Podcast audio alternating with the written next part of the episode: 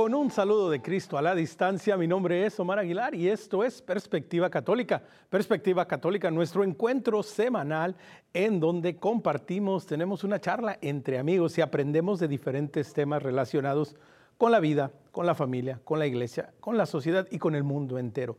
Y hoy tenemos un tema fascinante. Hoy nos adentraremos en un misterio, en un misterio de amor Hoy hablamos de la sábana santa. ¿Qué es la sábana santa? ¿Por qué tiene tanta importancia para nosotros? Y para esto, para compartir, aprender y seguirnos enamorando de esta carta de amor que el Señor nos ha dejado, le quiero dar la bienvenida desde España, desde Tenerife, a Andrés Brito. Andrés, qué alegría de tenerte y bienvenido a Perspectiva Católica. Muchísimas gracias, Omar, pero no te confundas, el honor es mío de poder estar en EWTN, además que era una ilusión que yo tenía y que precisamente la sábana santa está haciendo realidad. Espero que con este programa dejemos algunas cosas aclaradas sobre esta maravillosa reliquia y podamos también inspirar a la audiencia para que puedan seguir profundizando por su cuenta en un tema fascinante. Exactamente, pues es una alegría compartida. Pero Andrés, ¿por qué no iniciamos ahora sí que por el principio? ¿Qué es la sábana santa para, estoy seguro que más de uno de nuestros televidentes, más, más de uno de, los, de las personas que están viendo e, este programa ahora mismo, pues de pronto habrán oído el nombre, a lo mejor alguna noticia o algo, pero que no tienen una idea. Entonces, partamos desde el principio. ¿Qué es? Cuando hablamos de la sábana santa, ¿a qué nos estamos refiriendo, Andrés? Pues la sábana santa es el objeto arqueológico más estudiado de todos los tiempos, la reliquia más venerada de la cristiandad, un documento histórico sorprendente, un desconcertante enigma científico. Date cuenta de que por su causa se ha pactado la paz, se han combatido batallas, millones de personas de todos los credos y nacionalidades se han desplazado para observarla. Ha sido el motivo de algunos de los artículos y estudios más fascinantes desde el punto de vista científico y ha supuesto un impacto cultural sin parangón en la historia de la humanidad. Estamos ante una reliquia según la tradición, es una sábana que envolvió el cuerpo de Jesús de Nazaret durante unas pocas horas en aquel frío y oscuro sepulcro de Jerusalén en el siglo I. Y lo que trata de determinar la ciencia es si esta tradición es verdad o es mentira. Hay que indicar, Omar, algo muy importante, y es que la sábana santa es una reliquia. Y como tú muy bien indicas, habrá personas que no estén familiarizadas con este término. Y vamos a explicarlo de una manera creo que muy comprensible. Y es que estoy seguro de que tanto tú como yo, como las personas que nos están viendo, conservamos en casa objetos que han pertenecido a algún ser querido que ya ha fallecido. Y puede que no tengan un gran valor material, pero para nosotros tienen un precio incalculable porque estuvieron en contacto con esa persona importante para nosotros. Bien, pues una reliquia es algo así, es también un objeto que ha pertenecido a los héroes de la iglesia, a los santos. ¿Y quién más santo que Jesucristo? Pues sí, es verdad, como afirma la ciencia y trataremos de eh, exponer a lo largo de la noche de hoy, que la sábana santa es eh, la mortaja fúnebre de Jesucristo, es la reliquia, la reliquia más importante que tenemos. Pero cuidado, porque al acercarnos a ella desde un punto de vista científico, no podemos tratarla como una reliquia, sino como un documento del cual hemos de extraer todos los datos que sea posible para poder poner en contacto con una época y con un personaje. Exactamente, y Andrés, precisamente en este punto es muy importante. Recordemos, el Evangelio nos dice que Jesús, después de ser crucificado y después de haber sido bajado de la cruz, ¿verdad? Es enterrado a la costumbre hebrea. Es decir, en primer lugar, la sábana santa nos transporta, Andrés, a un momento histórico, a una verdad irrefutable que fue la crucifixión y la muerte de Jesús, Andrés. Efectivamente, los evangelios nos dicen que Jesús muere en torno a las 3 de la tarde del primer Viernes Santo de la historia. José de Arimatea y Nicodemo acuden a Pilato con valentía para poder pedirle el cuerpo de Jesús, lo bajan de la cruz y lo envuelven provisionalmente en esa sábana, en esa mortaja, al colocarlo en el sepulcro. ¿Por qué digo provisionalmente?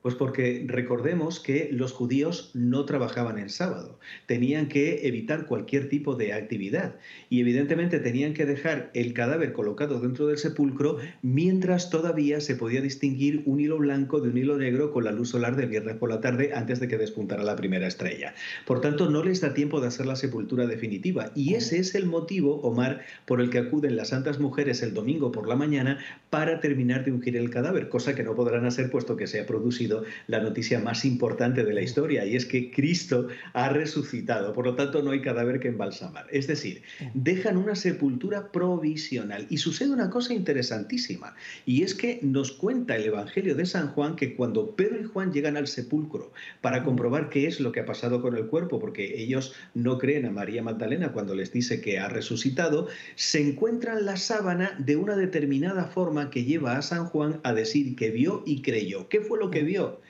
A veces nos encontramos con errores de traducción. No es que las Biblias digan herejías, porque si no, no tendrían el permiso de la Iglesia. Pero sí que se puede traducir mejor, porque escuchamos en el Evangelio, sobre todo cuando se lee en el ambón o cuando lo leemos nosotros, que se encontraron las vendas tiradas. Y eso es un doble error. Vendas no, sábana, es la palabra sindon, que de ahí viene la palabra sindonología, la parte de la ciencia que estudia este objeto.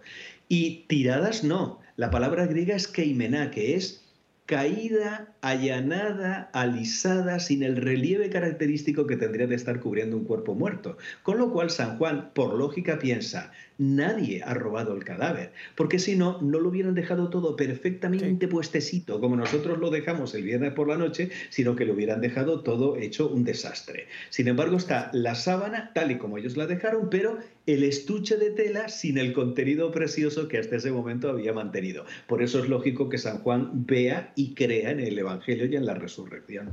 Y que es sumamente importante e, e, esta parte del Evangelio que, que para más de uno, ¿no? Pues pasa un tanto desapercibido. Hay, hay, muchos pasajes del Evangelio, de la palabra de Dios que de pronto pues se leen como de carrera o de pronto no nos detenemos a hacer una, una reflexión, a, a decir, bueno, ¿qué en verdad está sucediendo aquí? ¿Qué me está diciendo el Señor? Y como bien lo dices, Andrés, bueno, aquí están ante un suceso que sucede y que tal vez ellos totalmente no lo acaban de comprender, pero ahora nosotros viéndolo a la distancia sabemos que nos estaba diciendo que algo maravilloso había sucedido y que esta sábana había sido testigo y era un testimonio de eso que sucedía, ¿no, Andrés? Lo explicas perfectamente, Omar. Y de hecho, fíjate que la sábana corría peligro de desaparecer ya desde entonces, puesto que era un objeto que los judíos consideraban impuro, ya que estaba manchado de sangre y había estado en contacto con un cadáver. Pero claro, los apóstoles piensan, bueno, es que Cristo está vivo, por lo tanto, ese objeto de impuro no tiene nada, es todo lo contrario. Es un maravilloso tesoro, una carta de amor que nos ha dejado el Señor, no solamente porque ha dejado la huella de su sangre, en donde podemos hoy en día, con la ciencia médico-forense del siglo XXI, analizar la manera en la cual... Eh, falleció la víctima que se envolvió con ella, sino que además también tenemos una fantasmagórica imagen que ha sido la que realmente ha llamado la atención de la ciencia porque hay que explicar cómo es posible que exista una imagen en la superficie de la tela de la sábana santa que en teoría no debería existir. Y eso yo creo que es la parte más interesante a la hora de explicar todo el tema de la sábana santa, puesto que acaso el mayor misterio de lo que sucedió con la sábana santa lo podamos extraer del análisis de esa imagen, de la cual hablaremos más adelante. Así es, y que es muy importante no irlo planteando primero que nada en el contexto del Evangelio, en el contexto de su lugar en la historia y de cómo se va dando. Ah, más de uno podrá pensar, recuérdenos, Santa Elena fue siglos después a buscar ah, la Santa Cruz, es decir, todo aquello que estuviera conectado directamente con Jesús, todo aquello que estuviera conectado directamente con su sacrificio, con su muerte, con su resurrección, desde los inicios, desde los albores del cristianismo, Andrés, ha significado y ha tenido una mayor importancia para las personas de fe, ¿no? Y de hecho, el Centro Español de Sindonología, que es el equipo de investigación al cual yo pertenezco, que es el centro de investigación que tenemos en España, eh, se dedica no solamente a estudiar la sábana santa, sino también otros objetos relacionados con la pasión. Has mencionado a Santa Elena y lo que hizo que Santa Elena descubriera cuál era la verdadera cruz, que nos daría para otro programa, que lo haremos cuando tú quieras. Absolutamente es el titulus crucis, es el INRI que colocamos en la parte superior de los crucifijos. ¿Por qué? Porque eso también se conserva y también ha sido estudiado científicamente, al igual que eh, los rastros de sangre, tenemos también la lanza, tenemos eh, el, el manto con el que se cubrió el Señor y por supuesto el sudario que también tenemos nosotros aquí en España, en Oviedo, que es la reliquia complementaria de la sábana santa. O sea, todo lo que tiene que ver con Jesucristo fascina, atrae y nos llama la atención. ¿Por qué? Porque son pruebas físicas, mensurables, palpables, que se pueden llevar a un laboratorio. No estamos hablando de entelequias filosóficas, estamos hablando de objetos que nos ponen en contacto no solamente con el personaje, sino también con todas las vicisitudes, puesto que el análisis médico forense de las huellas que aparecen en la sábana santa son lo que nos indican eh, la forma cruel, terrible que tuvo Jesucristo también de morir. Y ese es el motivo por el cual a la sábana santa también se la denomina el quinto evangelio o el evangelio científico. Pero es que ya su historia, y si quieres podríamos hacer un somero repaso de ella, es verdaderamente alucinante porque claro, cuando nosotros analizamos los evangelios apócrifos, que son un centenar de evangelios que al final no fueron considerados palabra de Dios por la Iglesia, nos encontramos con dos evangelios que son alucinantes desde mi punto de vista. Una supuesta carta del rey Agar IV, que era un rey que reinaba en Edesa, al norte de Palestina, en la actual Urfa, en Turquía meridional, en la cual invita a Jesucristo a ir a Edesa para poder allí curarle de la lepra. Y Jesús también escribe otra supuesta carta muy educada de respuesta en la cual le dice, querido rey Abgar, yo he venido a salvar a la humanidad, no puedo cumplir con tu eh, petición, pero no te inquietes porque te voy a enviar a un discípulo con un retrato mío a cuyo contacto vas a sanar. Pues bien, desde tiempo inmemorial se conservaba en Edesa el mandilión, que era el retrato no elaborado por mano humana del rostro de Jesucristo. Y además la historia del mandilión también es interesantísima. El profesor Ian Wilson de la Universidad de Oxford está convencido de que el mandilión de Edesa era la sábana santa, pero doblada de tal forma que solamente mostraba la cara de la imagen frontal. Y eso ¿Cómo lo deduce él? En el año 944, el 14 de agosto, la sábana santa es trasladada desde Edesa hasta Constantinopla y el obispo Gregorio pronuncia una homilía para darle la bienvenida a la reliquia. Y en esa homilía dice una cosa muy interesante, dice que le impresiona de manera particular la herida del costado de Cristo. Por lo tanto, si está hablando de la herida del costado, es evidente que en el traslado se dieron cuenta de que no solamente estaba retratada la cara, sino que estaba todo el cuerpo, con lo cual coincide con esa hipótesis del doctor Wilson. Y este hemos establecido, Andrés, y, ah, hemos establecido, ¿verdad? Bueno, ah, su momento histórico, su momento en los evangelios ah, y la importancia que desde, desde el principio, ¿verdad? Para para la fe, para aquellos que estaban en el camino, aquellos cristianos que, que, se atrevieron a seguir a Cristo, que escucharon su mensaje, que creyeron en el Evangelio y como dice eh, la carta, el libro de Hechos de los Apóstoles, que se reunían para la fracción del pan, para las enseñanzas de los apóstoles, todo lo relacionado con Jesús tenía un valor, una importancia y se convertía en algo sagrado, algo que representaba la esperanza de la nueva Jerusalén. Pero ¿qué sucede después? Y, y nos transportaste, ¿verdad? Más adelante pero, ¿qué sucede con, la sábana santa? Como dices, estuvo a punto de ser perdida. Ah, ¿Cómo empieza este peregrinaje, este caminar? de la sábana santa para nuestros días. ¿Por dónde nos lleva? Nos estás contando una historia maravillosa, pero bueno, síguenos llevando por este camino, Andrés. Bueno, pues según la tradición, el que lleva la sábana santa hasta el norte de Palestina es San Judas Tadeo, no confundir con Judas el traidor. Este es un santo, este también formaba parte del grupo de los, de los apóstoles. Y mira qué curioso que a San Judas Tadeo se le representa con un paño que tiene la imagen de Jesucristo o bien con una medalla enorme que lleva el rostro del Señor también en el pecho. Y de ahí, pues eh, llega a Constantinopla, como te estoy contando, y en el año 1204 Robert de Clary, que era el cronista de la Cuarta Cruzada, afirma que la sábana estaba en la iglesia de Santa María de Blaquernas y que todos los viernes era izada con un sistema de poleas y daba la sensación de que Cristo salía nuevamente resucitado de lo que era el sepulcro, ¿no? Y se, se presentaba la veneración de los fieles. Y este es el momento en el que la historia de la sábana santa entronca con la de los templarios. Eh, la doctora Bárbara Frale, que es experta en los archivos Secretos Vaticanos está convencida de que el gran tesoro que conservaban los templarios era la sábana santa. Lo que pasa es que Godofredo de Charny, nieto de uno de los caballeros templarios más importantes, ya en la colegiata de Lirey en el año 1353 comienza a exponer la sábana y ya no hay duda de que esa es la que conservamos en la actualidad en la iglesia, en la catedral, mejor dicho, de Turín, capital del Piamonte, en Italia. Por lo tanto, tenemos una trayectoria histórica bastante interesante, pero cuidado, Omar, porque hay una prueba también que refrenda esto que te acabo de contar.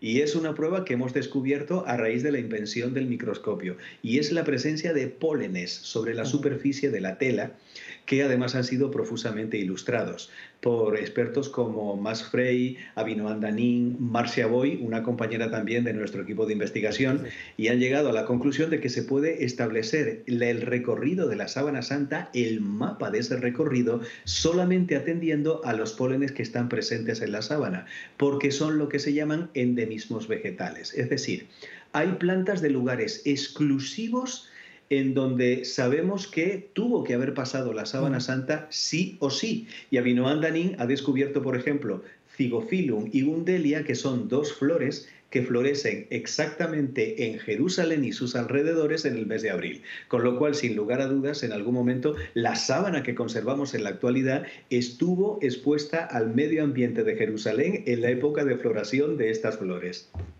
Muy interesante todo esto que mencionas y, que pone de relieve, Andrés, algo muy importante. A lo largo de la historia, a aquellas personas, aquellos creyentes que tuvieron esta primera relación, este primer contacto, no lo dudaban no lo dudaban, había la certeza de la fe de que sabían que estaban enfrente de algo que era sumamente importante, de, que era una reliquia, que había estado, ¿verdad? Que había tocado el santo cuerpo de nuestro Salvador. Es decir, durante la historia, ¿hasta qué momento es cuando sucede, si es que sucede, que hay este cambio y, y comienza a plantearse, bueno, quizás no es realmente la sábana santa, quizás no podemos, ¿verdad?, ver y llevarla al siglo primero, como lo dices. Hasta este momento sabemos que era una cuestión de fe y que la gente lo creía. ¿Qué pasó después?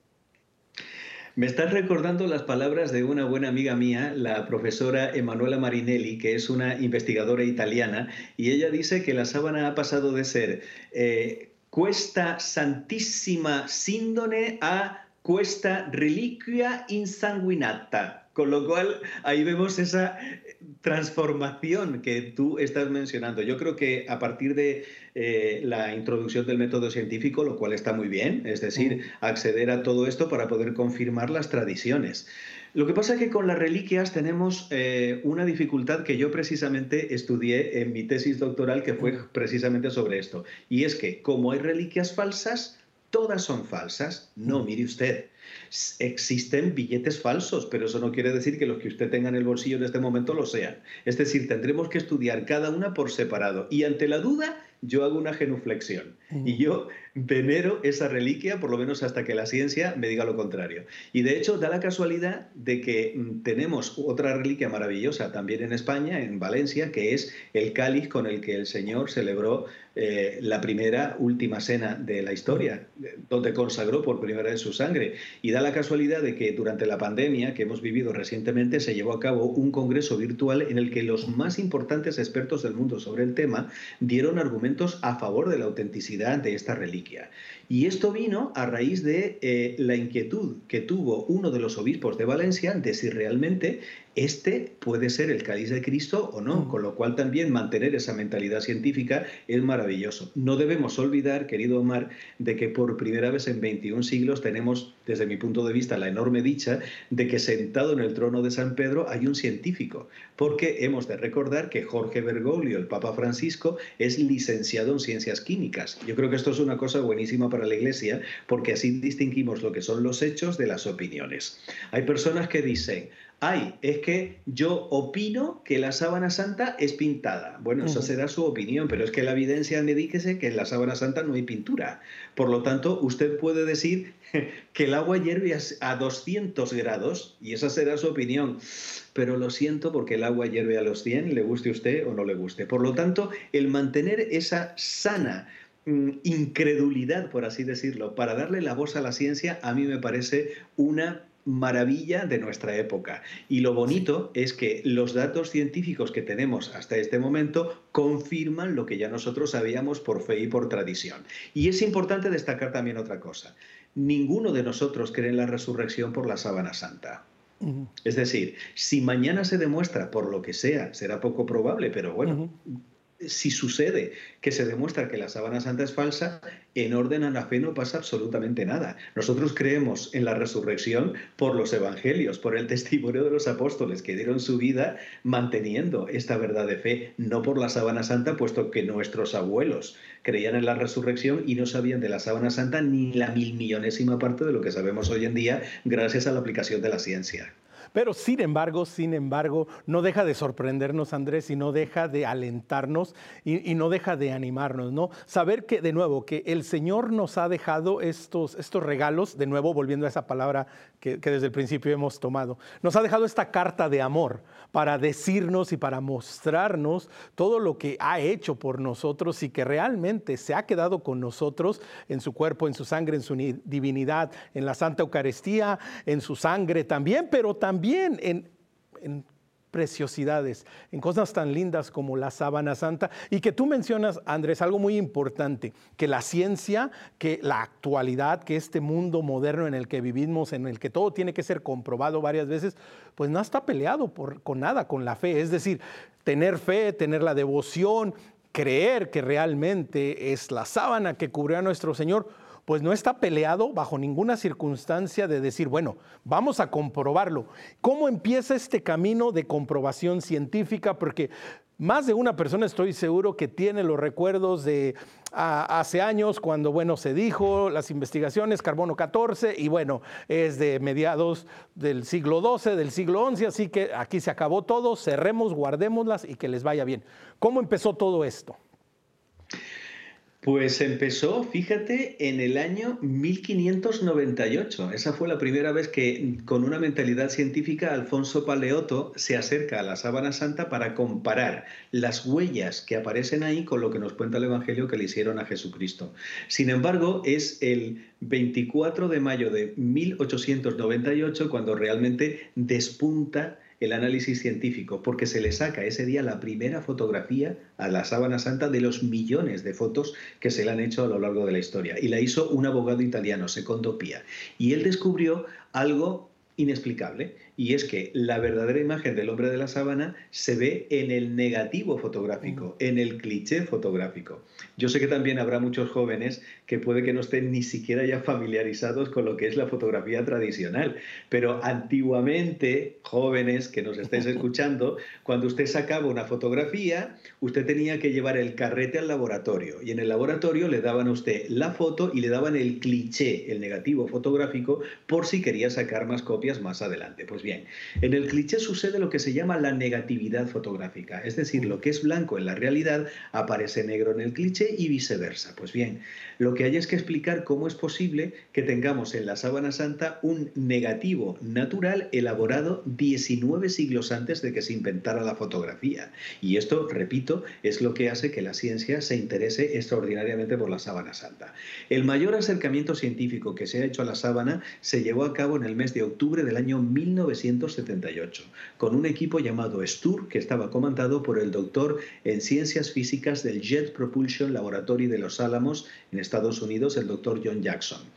Tengo la dicha de conocer a John Jackson en persona, de haber escrito un libro con él y él ha sido, como te digo, el comandante en jefe de esta investigación que una treintena de científicos coordinados por él llevaron a cabo y descubrieron cosas maravillosas. Y si quieres podemos dedicar también un ratito a ver qué es lo que ha descubierto la ciencia de una manera taxativa para poder afirmar que la sábana santa conserva eh, huellas que con toda probabilidad pertenecieron a Jesucristo. Sí, y que definitivo, en, el segundo segmento, después de cuando regresemos del, corte en unos minutos, definitivo, continuaremos entrando. Pero ahora, Andrés, eh, esta es una pregunta y tal vez un tanto también personal, pero ¿qué es lo que lleva a, científicos, qué es lo que lleva a gente de diferentes disciplinas, de la ciencia, de la medicina, a desear, a querer conocer más de la sábana santa. ¿Qué es lo que lleva a personas como tú, Andrés, a comprometerse y convertirse, entregar parte de su vida al estudio y al conocimiento de esta reliquia? Eh, John Jackson me contó que cuando él fue por primera vez a Turín, él dijo, bueno, le voy a dedicar cinco minutos a la sábana santa, voy a descubrir rápidamente que es una falsificación y el resto del tiempo me voy a poner a turistear. Hasta que empecé a estudiarla y me di cuenta que lo que teníamos aquí iba a llevar toda una vida de investigación. De hecho, fíjate, Omar, que la última vez, como te estoy contando, que la ciencia accedió a la sábana santa fue en el año 1978. Con lo cual, solamente analizar lo que ha avanzado toda la tecnología informática, los ordenadores, nos da a entender que la próxima vez que se haga, que ya tenemos un protocolo, que estamos pendientes de buscar financiación para poder trasladarnos a Turín y volver a estudiarla, pues va a ser realmente que el siglo XXI sea el gran siglo de la sábana santa, puesto que ahora vamos, como decimos en España, a tiro hecho. Es decir, vamos a analizar esto y esto y esto porque nos va a aclarar una serie de cosas que todavía son enigmáticas y que requieren también la explicación de la ciencia. Y a mí particularmente, yo he tenido la suerte de estar delante de la sábana santa cuatro veces a lo largo de mi vida la última vez en el año 2015. Y la primera vez recuerdo que fue una experiencia extraordinariamente emocional, porque ver la sangre de mi héroe, que es Jesucristo, allí vertida, eh, fue un impacto, fue un shock. La segunda vez Fíjate qué curioso, me pasó una cosa totalmente diferente. Y es que fue como reencontrarme con una vieja amiga. Pues date cuenta de que yo me conozco cada arruga, cada quemadura, cada mancha, como si fuera la palma de mi mano. Pero estar allí delante es como una presencia. En realidad no, no, no, no hay fotografía que refleje lo que significa estar ante la sábana santa con todo lo que eso conlleva y sabiendo todas las investigaciones que se han llevado a cabo y que yo pues estoy dedicando también parte de mi vida y de mi labor de divulgación a poder compartir con el público cuando viene a mis conferencias. Pues oye, qué, importante. Oye, y, me, quedé, me quedé esperando, pensé que nos ibas a decir. Y bueno, y la tercera vez cuando estuviste, ¿te acuerdas qué pasó en la tercera y la cuarta vez? Perfectamente, porque además fui acompañado de algunas de las personas más importantes de mi vida. Entonces yo las estaba viendo a través de los ojos de ellos. Y fue, fue maravilloso, por ejemplo, un hijado mío y su esposa que eh, llevaron a, su niño, creo, si mal no recuerdo, el niño tendría cinco añitos o una cosa así, y cuando vio la sábana santa se quedó impactado porque vio la cara de un hombre triste, fíjate, y le preguntó a su padre por qué ese hombre está tan triste. Y eso, pues, a mí particularmente me conmueve, porque yo digo, ¿cómo es posible que la sábana se revele de esa manera ante la pura mirada de un niño pequeño? Me parece maravilloso. Sí, ¿no? es una invitación precisamente a, tener la mirada como, como, un niño, acercarnos a ver a Cristo que de nuevo, ¿no? Eh, en este amor inconmensurable, impensable, lo ha dado todo por nosotros y parte de ese darlo todo para nosotros nos ha dejado este regalo, esta carta de amor. Vamos a continuar después del break, de este pequeño corte que tomaremos ahora. Recuerde, si quiere escribirnos, escríbanos a nuestro correo electrónico perspectiva.ewtn.com. También, por favor, denle like a nuestra página de Facebook, Perspectiva EWTN. No se vaya, regresamos en un momento.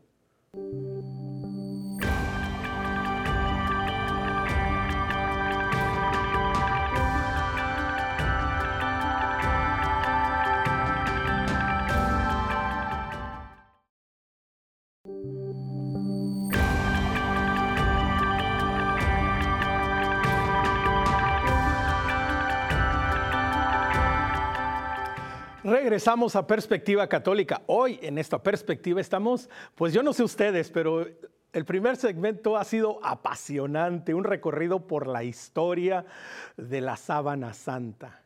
¿Qué es? ¿Por qué es tan importante? Y como decía nuestro invitado desde Tenerife, España, Andrés, el objeto arqueológico más estudiado en la historia de la humanidad. Y ha sido maravilloso ah, escucharte y pues a tono personal yo le digo, pues creo que si ya estaba yo interesado y enamorado de esta carta de amor, simple y sencillamente sigue creciendo el deseo de saber y de aprender más.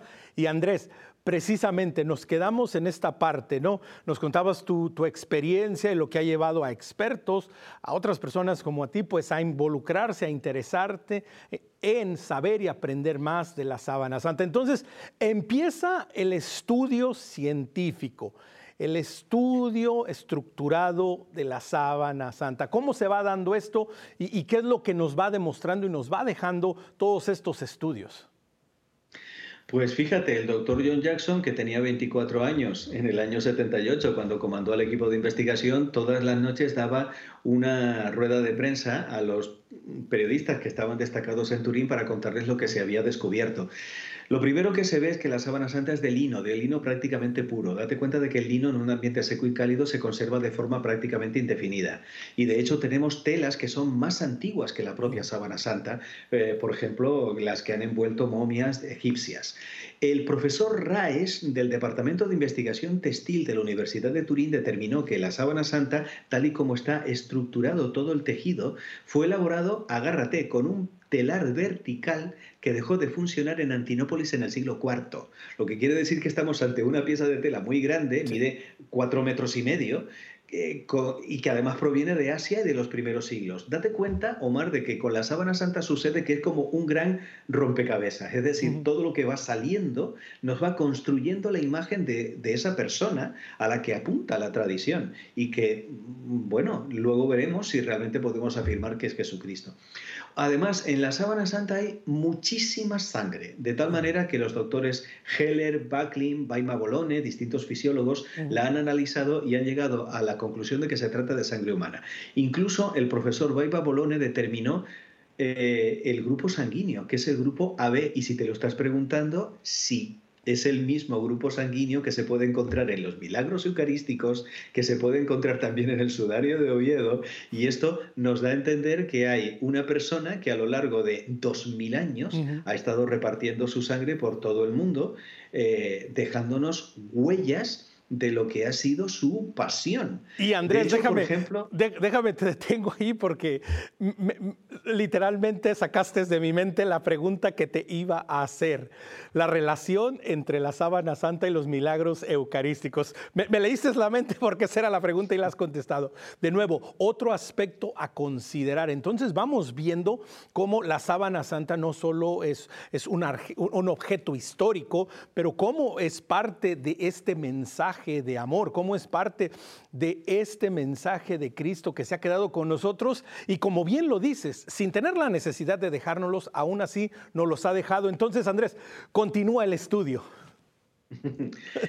Bueno, es que cuando, cuando analizamos la manera en la que torturaron a la víctima, date cuenta de que la muerte deja huella. Es decir, todo cadáver tiene algo que contar y un médico forense es capaz de determinar analizando los insectos, las esquirlas, los cabellos, eh, los restos de pólvora, eh, las venitas de los ojos, el interior de los pulmones, es capaz de contarnos cómo encontró la muerte esa pobre víctima, si fue de manera natural o si lo mataron. Y de hecho, al analizar la forma terrible que tuvo Jesucristo de sufrir, probablemente de las más terribles que se le hayan inventado al ser humano a la hora de hacer sufrir a sus semejantes, lo que nos llama extraordinariamente la atención es de qué manera en el momento cumbre de estar sufriendo todo eso, de la boca de Jesucristo sale, Padre, perdónalos porque no saben lo que hacen, amor. Amor, ¿quién es este hombre tan extraordinario? Y esto es lo que lleva al, al, centurión a exclamar, verdaderamente este era hijo de Dios, porque es verdad lo que dice un filósofo, que si la vida de Cristo es la vida de un hombre totalmente fuera de serie, la muerte de Cristo es la muerte de un Dios. Entonces, cuando analizamos todo esto es cuando quedamos sobrecogidos, porque ver la sábana santa desde un punto de vista eminentemente médico es una meditación. Y que el sacerdote predicando el Viernes Santo nos toque el corazón, de acuerdo, pero que lo haga un científico y que nos explique qué es lo que ha sentido, qué es lo que ha experimentado a la hora de ver las huellas de ese horrible crimen, que además sabemos por fe que fue aceptado voluntariamente por Jesucristo con tal de conseguir a precios de sangre, como dice San Pablo, la salvación de todo el género humano, es maravilloso. Y evidentemente es eh, yo no he encontrado una conexión más perfecta entre la ciencia y la fe, más que en esta puerta cuántica que es la sábana santa y que nos permite acceder a una parte de la información que hasta el momento en la que la hemos estudiado estaba vedada. No, qué interesante lo que mencionas. Vamos viendo, ¿no? Bueno, nos has dicho, ah, la sábana santa eh, eh, era un, lino que dejó de producirse en los primeros siglos de la cristiandad.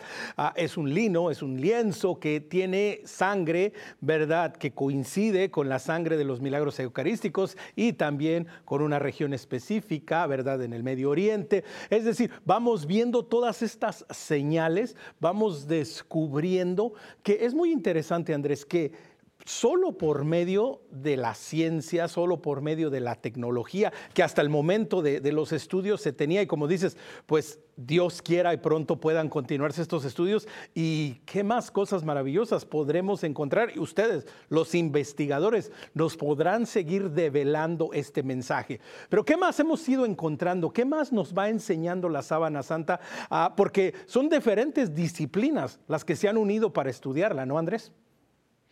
Correcto, tenemos física, tenemos química, tenemos, yo qué sé, historia, pólenes, como te decía antes, pero lo más interesante desde mi punto de vista es la parte eh, médica, es decir, el, análisis médico forense. Sabemos que al hombre de la sábana santa lo flagelaron con un instrumento llamado flagrum, que era un palo de madera con tres tiras de cuero y unas eh, pequeñas, diminutas pesitas, mm, como si fueran pesas de gimnasia, mancuernas, que en el momento de golpear una vez golpeaban dos o tres veces. Por eso pasan de 100 la cantidad de los golpes que tiene. Y vemos que toda, toda, toda la espalda la tiene arada con esos horribles golpes que fue una estratagema de Pilato para salvar la vida a Jesucristo, puesto que en el Evangelio viene una frase de Pilato que a mí siempre me ha sobrecogido. Dice, no encuentro culpa alguna en este hombre justo, punto y seguido, lo castigaré. Es decir, lo declara inocente, pero lo manda a castigar con el deseo de que los judíos, si ven sangre en aquel hombre al que estaban acusando, se iban a piedar de él, pero ya sabemos la reacción de la gente, mátalo, crucifícalo, acaba con él. Pues bien, otro error que tienen los eh, imagineros es poner a, Jesús cargando con toda la cruz camino del Calvario. Eso no hubiera podido hacerlo ni siquiera estando sano, porque una cruz de madera, de cedro, de olivo pesaría más de 200 kilos. Hoy en día sabemos que solo cargó con el palo horizontal. El palo vertical o estipes estaba colocado en el Calvario, en lugar de la crucifixión definitiva. La crucifixión no se pudo haber hecho por aquí, por la palma de la mano, porque se hubiera desgarrado la mano. Tiene que ser aquí, en donde hay unos huesitos que se separan y en donde puede caber un clavo que es capaz de soportar la tensión de los kilos que tendría que haber tenido que soportar el crucificado para poder tirar hacia arriba de las muñecas taladradas y evitar que el diafragma, que es el músculo que tenemos debajo de los pulmones, lo oprime y no puede respirar. Tiene que hacer ese esfuerzo titánico tomar una bocanada de oxígeno lo soporta y se cae y vuelve otra vez a empinarse y así a lo largo de horribles horas de agonía. A eso hay que sumarle que con la burla cruel, satánica de los soldados le ponen una corona de espinas, lo que supone el tener que toda esta zona tan increíblemente sensible, las sienes, también quedó muy dañada. Otro error es poner solamente un aro alrededor de las sienes. No, la corona es un casco, un casco que se encasqueta, porque corona para los orientales es ese tipo de corona. O sea que, como ves, tenemos una, mm, una, serie de patologías que se ven muy claramente en todo lo que es ese mapa que nos ha dejado Jesús en la sábana con su sangre. Queda un último tormento que era romperles las piernas para que no quedaran colgando justamente en lo que era la Pascua, que hubiera sido para ellos también un tabú teológico. Pero cuando van a hacérselo a Jesucristo se dan cuenta de que ese hombre lleva ya mucho tiempo en una postura incompatible con la vida y lo que hacen, como cuenta el Evangelio, es atravesar su costado con una lanza, el quinto espacio intercostal que llega a la aurícula derecha del corazón, en donde hay sangre fluida en un cadáver reciente. Al tirar hacia afuera, esa sangre y el tejido pleural salen al exterior y San Juan dice que vio salir sangre y agua del costado abierto de Cristo. Tenemos que recordar que San Juan era pescador, no era médico, y vio salir la sangre y un líquido transparente que era esa pleura, ese tejido seroso que él confundió con agua. Pero aquí vemos cómo la ciencia vuelve a dar la razón al Evangelio. Según la eh, no pasaron más de dos horas y media desde el momento de la muerte y, desde, y el momento en el que eh, José de Arimatea y Nicodemo envuelven al Señor dentro de, la sábana. Dos horas y media, no más. No, es sumamente interesante todo lo que mencionas porque, bueno, nos estás dando, ¿verdad? E, esta descripción detallada, estás haciendo un recuento de los acontecimientos que el Evangelio nos muestra que sabemos por fe, ¿verdad? Y, y lo vamos viendo todo esto y que queda de testimonio en la sábana santa, que queda ahí como prueba fehaciente de lo que ha sucedido, de lo que hemos escuchado, de aquello que ha sido relatado, de aquello que han vivido, de aquello que se ha presentado ahora por medio, por medio de esta sábana, lo comprobamos y lo vemos y sobre todo yo creo, Andrés, en esta parte es donde también decimos, bueno Señor, creo, pero aumenta mi fe y al descubrir ese testimonio, pues yo creo que la invitación también es esa, ¿no, Andrés? Me parece además lo más lógico. Es decir, muchas personas dicen, bueno, es que la sábana es falsa porque tendría que tener estas características. No, mire usted, es que es al revés. Es que es usted el que tiene que analizar lo que hay en la sábana para poner en duda su creencia hasta ese momento en la falsedad de la sábana santa. Puesto que, como vemos, todo va coincidiendo con un mismo personaje que es Jesús de Nazaret. Fíjate, un compañero mío estaba dando la conferencia de la Sábana Santa en el Teatro Campo Amor de Oviedo, al norte de España. Y en un determinado momento menciona el Evangelio de San Juan en el que dice que estaba la sábana y el sudario con el que le habían envuelto la cabeza enrollado aparte. Al final de la conferencia se acerca uno de los responsables y le dice, quiero que venga usted conmigo que le voy a dar una sorpresa. Y se lo lleva a la Cámara Santa de la Catedral de Oviedo. Y allí le muestra un paño arrugado, manchado, recosido, agujereado, de unos 80 centímetros y le dice, este es el sudario del cual usted ha estado hablando esta noche, el sudario que estaba dentro del sepulcro, la reliquia complementaria de la sábana santa. Inmediatamente él llamó a Valencia y le dijo a mis compañeros del equipo de investigación, chicos, tenemos trabajo. Ese trabajo se llevó a cabo en el año 1990. Un equipo de 30 científicos se trasladó a Oviedo, estudió el sudario y lo hizo viendo pólenes, viendo huellas de sangre, que por supuesto coinciden con eh, el, tipo de sangre. Pero lo curioso y lo maravilloso, Omar, es que cuando se hace coincidir las manchas de sangre de ese sudario que cubrió la cara del hombre de la sábana con la cara que está presente en la sábana santa coinciden las manchas de sangre, con lo cual de manera científica se puede afirmar que las dos telas, la sábana santa que se conserva en Turín y el sudario que se conserva en Oviedo, cubrieron la cara de la misma persona al mismo día. Y este es un argumento maravilloso en contra de la datación del carbono 14, que situaba la sábana santa en el siglo XIV, pero cuidado, porque resulta que tenemos un documento fechado en el año 1071 que indica que el sudario estaba en Oviedo, en el norte de España, por lo menos desde el siglo XI.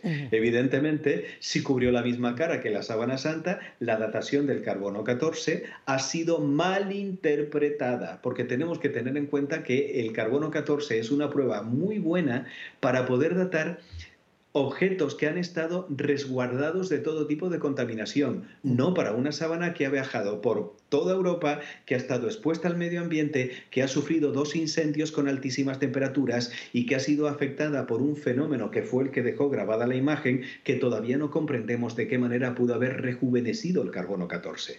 En todo caso, desde el año 88, que fue cuando se hizo la datación radiocarbónica, hasta hoy ha habido decenas de congresos científicos en los cuales el carbono 14 ha quedado totalmente superado. Por lo tanto, es la única prueba que va en contra de la autenticidad de la sábana santa y evidentemente no podemos em, condenar a, a un reo sencillamente basándonos en una prueba cuando todas las demás lo están exculpando.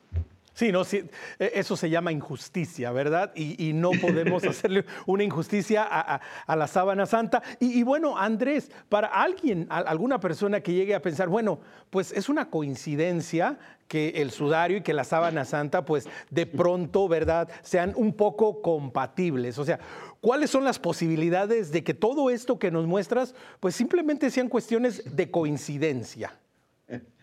Bueno, esta yo creo que es mi pregunta favorita de toda la entrevista, Omar.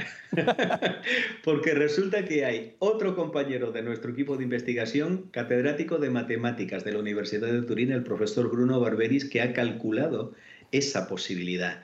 Y estamos hablando de una posibilidad frente a 200 mil millones de que el hombre de la sábana no sea Jesucristo. Lo cual quiere decir que es la misma posibilidad que usted, amigo televidente, saque el mismo número y el mismo color en la ruleta durante 52 veces seguidas. Es tanta casualidad que este hombre llega a afirmar que tenemos más muestras estadísticas de que efectivamente confirman la autenticidad de la sábana santa que de si tuviésemos las huellas dactilares de Jesucristo.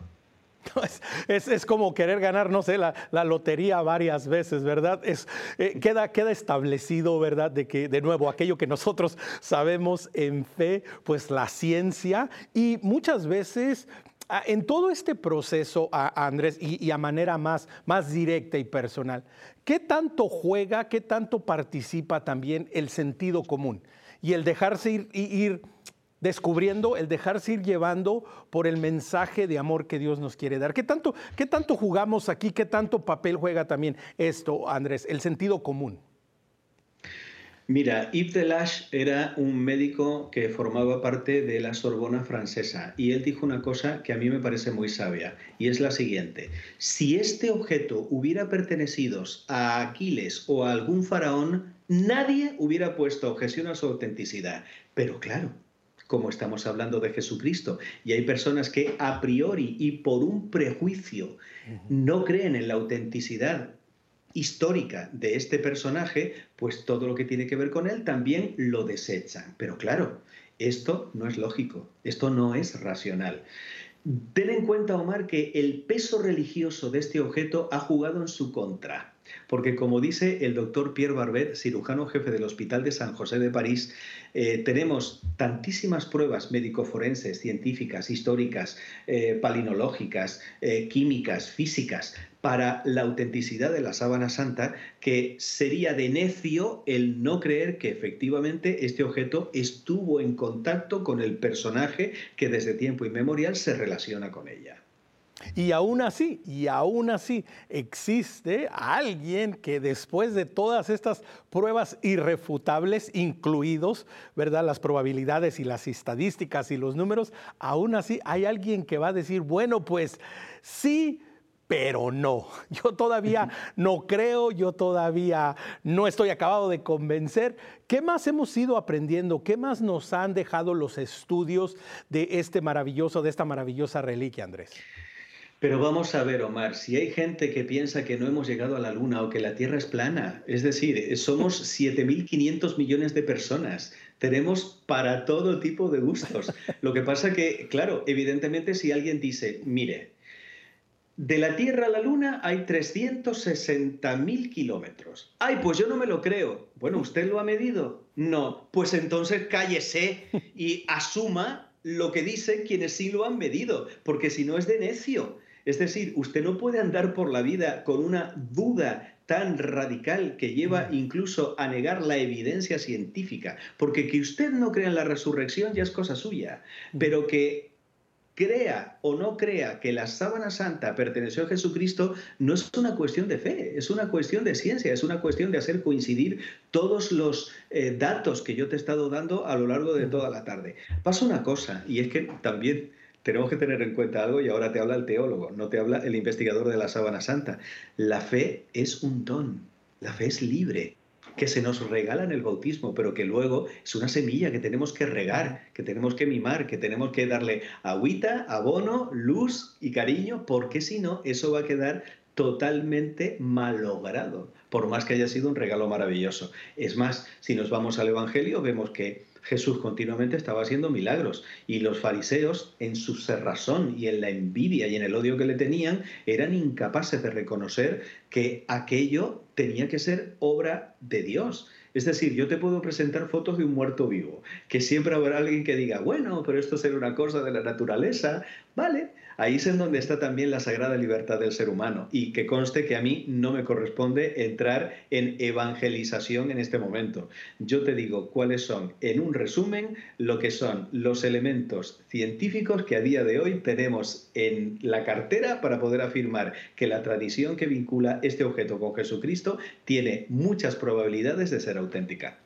Pero Andrés, mencionas esto, ¿no? E, esta parte de decir, bueno, a mí no me toca hacer la parte de la evangelización, pero, pero ¿no crees que precisamente por esta labor maravillosa que tú y, otros hombres y otras muchas personas a lo largo de la historia le han dedicado a, este, a este objeto, a esta reliquia, de alguna manera ustedes también están participando activamente en la evangelización desde el punto de vista científico, desde el punto de vista de, los, de todo lo que ustedes hacen incluido, lo acabamos de mencionar, ¿no? Desde el sentido común y de reconocer, espera que esta reliquia nos está diciendo algo, nos está dejando un mensaje, nos está mostrando una serie de verdades irrefutables. Podemos estar de acuerdo, podemos no estar de acuerdo, pero la verdad que por medio de la sábana santa se transmite habla de un mensaje de amor. Y creo, Andrés, al final del día, pues ustedes también, por este medio, están participando en la evangelización. Yo puedo estudiar la mortaja fúnebre de Tutankamón y eso no me lleva a creer en la religión de los antiguos egipcios. Porque yo accedo, repito lo que te dije al principio, así cerramos el círculo, a, a, la sábana santa no como reliquia, sino como documento, del cual yo estoy extrayendo las pruebas. Pero claro, date cuenta de lo que tú estás diciendo. Es decir, que yo a través de la reflexión científica puedo dar el salto a la fe. Eso fue lo que me pasó a mí. Ese fue mi testimonio inicial. Yo la primera vez que escuché hablar de la sábana santa fue cuando en un programa de la televisión española hicieron un resumen de esa investigación del año 78 del equipo Sturb y recuerdo perfectamente que cuando vi el rostro del hombre de la sábana quedé tan profundamente impactado que todavía pues casi 50 años después sigo eh, estudiando este misterio maravilloso. Hay personas a las que esto le toca, hay personas a las que no, pero vuelvo a repetirte, ahí es en donde se encuentra lo que es la, eh, la sagrada libertad del ser humano y el hecho de que eh, yo puedo aportar pruebas de la misma forma, fíjate, que se me está ocurriendo una argumentación muy bonita, y es que Dios siempre habla al corazón del hombre con aquello que le motiva. Y a un pobre pescador de Galilea del siglo I llamado Pedro, que lo que quería era llenar la panza de sus hijos de comida porque eran muy pobres, ¿Cómo le habla? A través de una pesca milagrosa. Mm. Y vemos la reacción de San Pedro. Apártate de mí, Señor, que soy un pecador. A él sí le tocó. Pues bien, a los hombres y mujeres del siglo XXI, que somos científicos, que necesitamos tocar, palpar, medir y pesar, nos ha dejado la sábana santa para que en el transcurso de estos últimos 100 años, en donde la ciencia ha tomado la delantera, tengamos la posibilidad de plantearnos, ¿y si fuera verdad esto de lo que nos han hablado los cristianos a lo largo de dos mil años de que algo muy extraño le pasó a ese cuerpo, porque desafortunadamente a lo largo de todo el programa no hemos podido hablar de la generación de la imagen que está presente en la sábana santa. ¿Acaso porque ahí te das cuenta de que el tema de la sábana santa es tan desbordante que evidentemente podríamos estar hablando, como muy bien decías antes, durante horas y horas y horas y no agotaríamos el tema?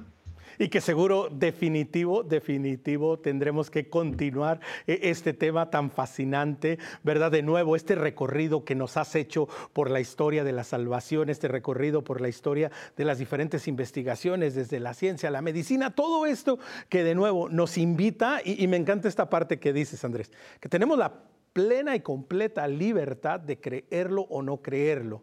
Pero si nosotros nos suscribimos desde nuestro bautizo a creer en Jesucristo, a creer en el Evangelio, a creer en su mensaje, estamos llamados también a reconocer que nos ha dejado estas pruebas de amor. Estamos a un par de minutitos de salir, pero inicié con esta pregunta a, modo de pregunta y quiero darte este espacio. Ah, te decía yo, es una carta de amor. ¿Por qué podemos ver la sábana santa como, como una carta de amor, Andrés? Una carta de amor escrita con caracteres de sangre, porque, bueno, hay una ranchera, ¿no? que a mí particularmente me gusta mucho, que dice, quisiera abrir lentamente mis venas, mi sangre toda, ponerla a tus pies para poderte demostrar que más no puedo amar y entonces morir después. Nosotros nos tiramos la palabra te quiero, la palabra te amo, como si fuera una pelota de una manera muy sencilla, y eso hace que se vacíe el contenido de esa expresión, de esa palabra. Pero cuando realmente vemos a una persona que da la vida por nosotros, para salvarnos a nosotros, que al fin y al cabo eso es el mensaje cristiano, pues chicos, si no te conmueves, eh, yo creo que tendrías que ir al psicólogo, por lo menos para ver cómo que tienes el alma tan encallecida, que realmente no terminas de eh, abrir tu mente para pensar que realmente puede haber algo más que comer, dormir y callar a lo largo de todo el día y que probablemente se nos abre con la sábana santa y con el testimonio del Evangelio de Jesucristo la posibilidad de un más allá y de una vida muy dichosa eh, cuando tengamos la posibilidad de explorarla después de la muerte. Por lo menos esa es mi fe.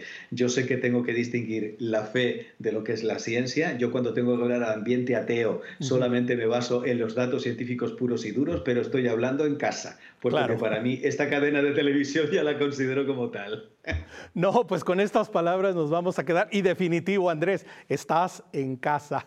Así es que continuaremos esta charla en un futuro. Nos quedamos con esta palabra, pues que reconozcamos que el Señor nos habla de diferente manera. No endurezcamos nuestro corazón ante las señales, los signos, los portentos, los milagros que el Señor hace por puro amor. Recuerde, puede conectar con nosotros perspectiva ewtn.com. Por favor, dele like a nuestra página de Facebook, Perspectiva EWTN. Será hasta la próxima, pero recuerde que nuestra perspectiva siempre sea el amor.